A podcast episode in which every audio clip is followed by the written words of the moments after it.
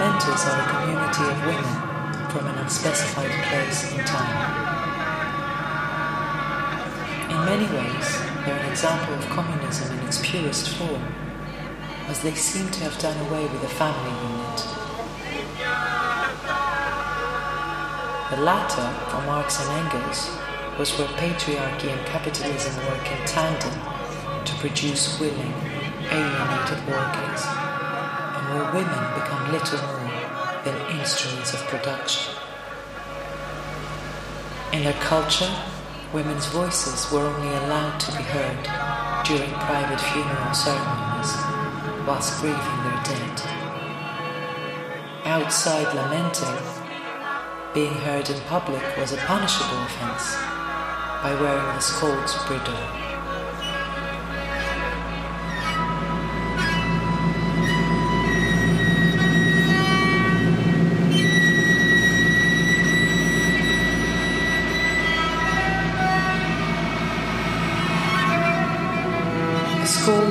Defined as a rude woman, a shrew. And this iron cage was designed to cause public humiliation and great discomforts to the wearer, worn for several hours in order to prevent them from eating, drinking, and most importantly, talking.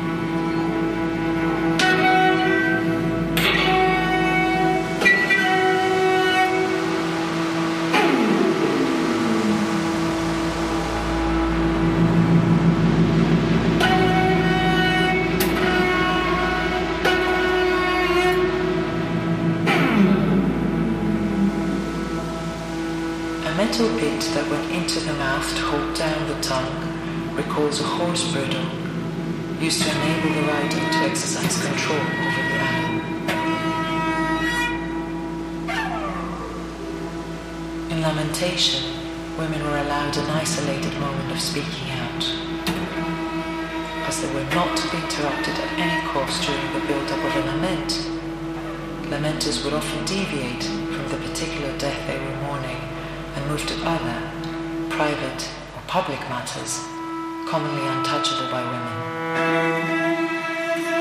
It seems to be the reason behind the entire female population practicing lamenting and why eventually the latter becomes detached from its traditional association with death and extrapolated to its quotidian state.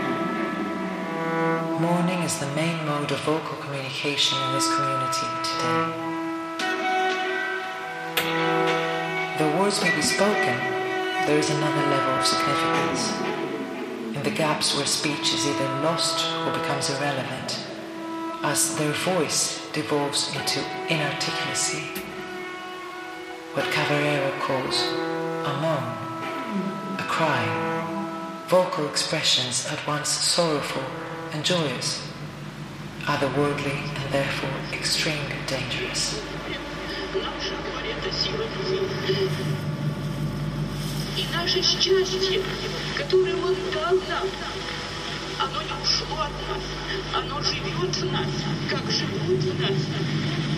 Не только Его прекрасный, It is yet unclear how the lamenters eventually established a state within a state and a new language within these confines. Echoing Veena Das, how does one not simply articulate loss through a dramatic gesture of defiance, but learn to inhabit the world or inhabit it again in a gesture of mourning?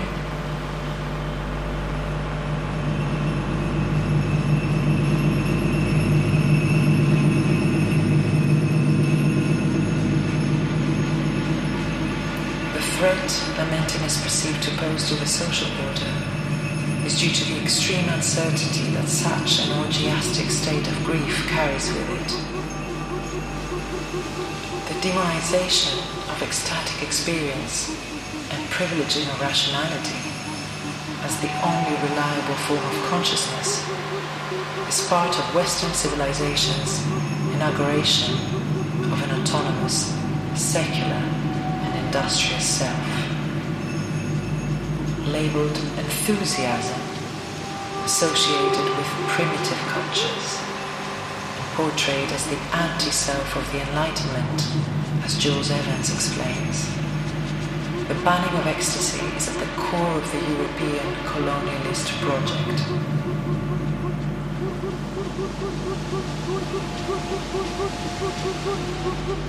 In his book, The Art of Losing Control, Evans maps out three centuries of Western culture's efforts to condemn and eliminate ecstatic experience by attributing it to the nervous temperament or weak education of women, the working class, and people of color. From the Enlightenment to 19th century imperialism, the emergence of psychiatry as a discipline, neoliberalism's ideological emphasis on privatization, individual liberty, and invention of market driven economies from the late 80s onwards, the denigration of public, collective, and joyful modes of living is not accidental or arbitrary, but a systematic process. As the late cultural critic Mark Fisher shows in Baroque Sunbursts, the infamous Criminal Justice Public Order Act of 1994 for the regulation of partying under legislation that relied on the ludicrously vague term repetitive beats is an attack on the joy of collectivity that begins with the birth of capitalism.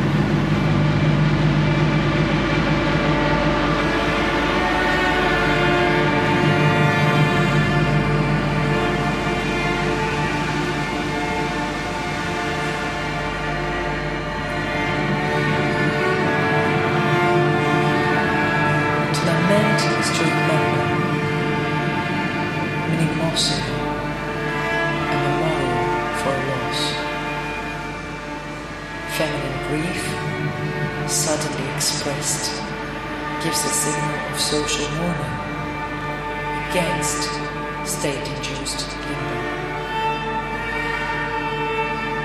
The joy or ecstasy of a lament is reciprocal for those who witness it and those who sing it alike. There is no escaping the eternal agonizing drama of existence, so one exalts in it by ceasing, if only temporarily, to be one.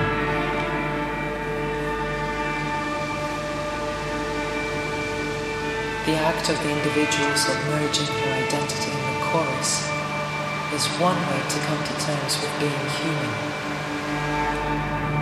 At the same time, for Nietzsche, tragedy is the highest form of art because of the role of the chorus in helping the audience to turn thoughts of repulsion at the horror and absurdity of existence into ideas compatible with life. The chorus, in its lamenting, transports us to a state of wisdom, i.e., intuition mediated through music, rather than mere knowledge, i.e., reason and reasoning.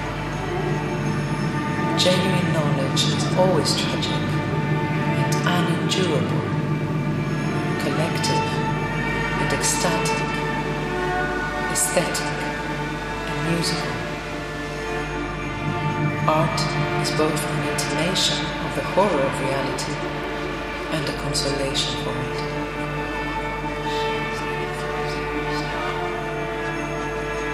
In the art of lamentation, the chorus's ceaseless song, threnos, is a combination of articulate inarticulate utterances a voice at the expense of the logos against the dialectical optimism of man as the rational animal, the lamenters demand the right to opacity. Their voices are uncontained by the imposed boundaries that emerge in the relay between self, world, and representation, as Fred Moten says about Aunt Hester's scream in Black and Blur. The lament's content is not simply unrepresentable, but instantiates, rather, an alternative to representation. In excess and disruption of meaning, of the modality of subjectivity that makes and interprets meaning.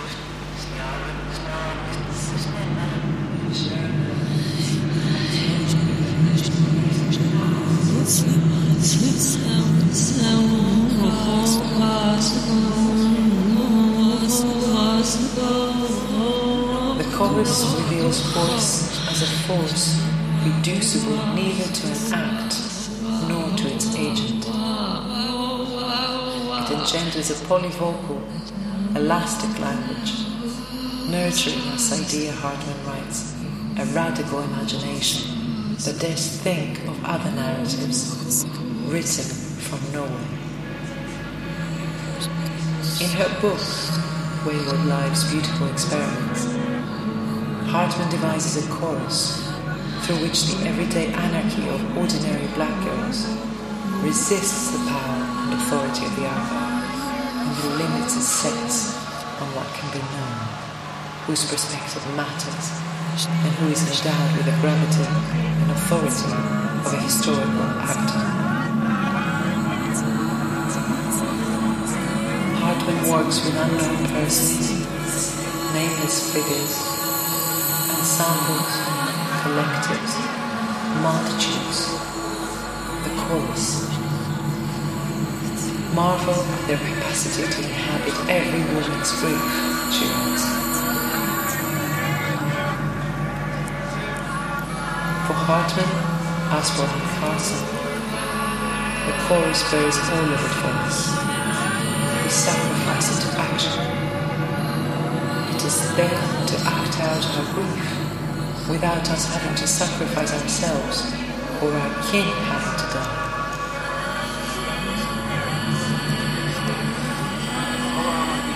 A polyphonic assembly, calling for the destruction of the primal oneness of the tragic hero or great man inside the whole.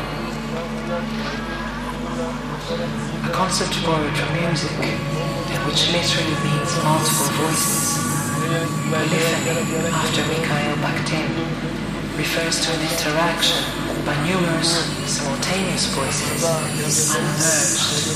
into a single perspective unsubordinated to the voice of the. Polyphony is about an unlimited openness of the voice to develop into unpredictable futures. As Bakhtin says, Nothing conclusive has yet taken place in the world. The ultimate word of the world about the world has not yet been spoken. Everything is still in the future and will always be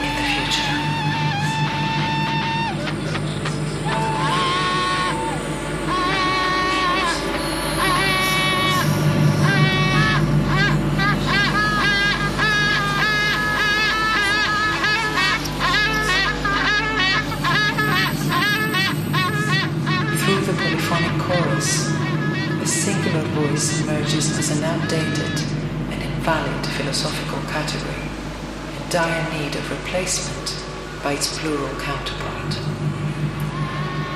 Voices residing outside and beyond language, unhinged from rationality, occupying worlds in which there is no meaning other than sound, allow for the activation and emergence of alternative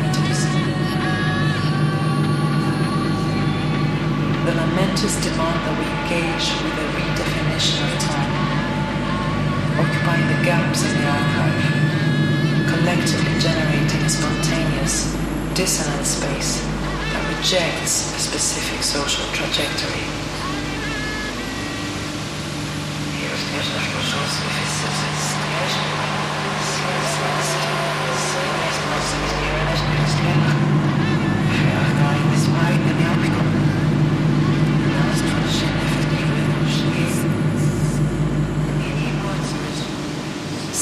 Localities are entangled in known human history.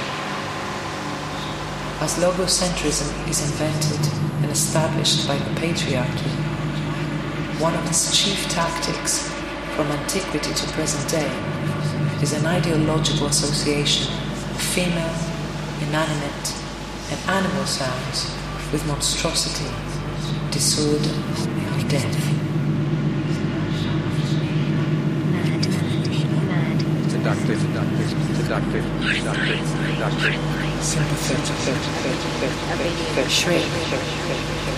Gate, gate, gate, gate, gate, gate. Cordial, cordial, cordial, cordial, cordial. Inarticulate, inarticulate, inarticulate. voices in the service, in the service of masters, clients, or users. The lamenters rejoice in the dangers of illogical, irrational, and indeterminate qualities bestowed. Having been consistently excluded from the category of the human, they are ideally positioned to tap into and mobilize the alienness and otherworldliness of the human as a category. In its refusal to communicate in the language of the master and participate in his production of absolute truths about the other, the chorus generates knowledge of another kind, non-human thinking.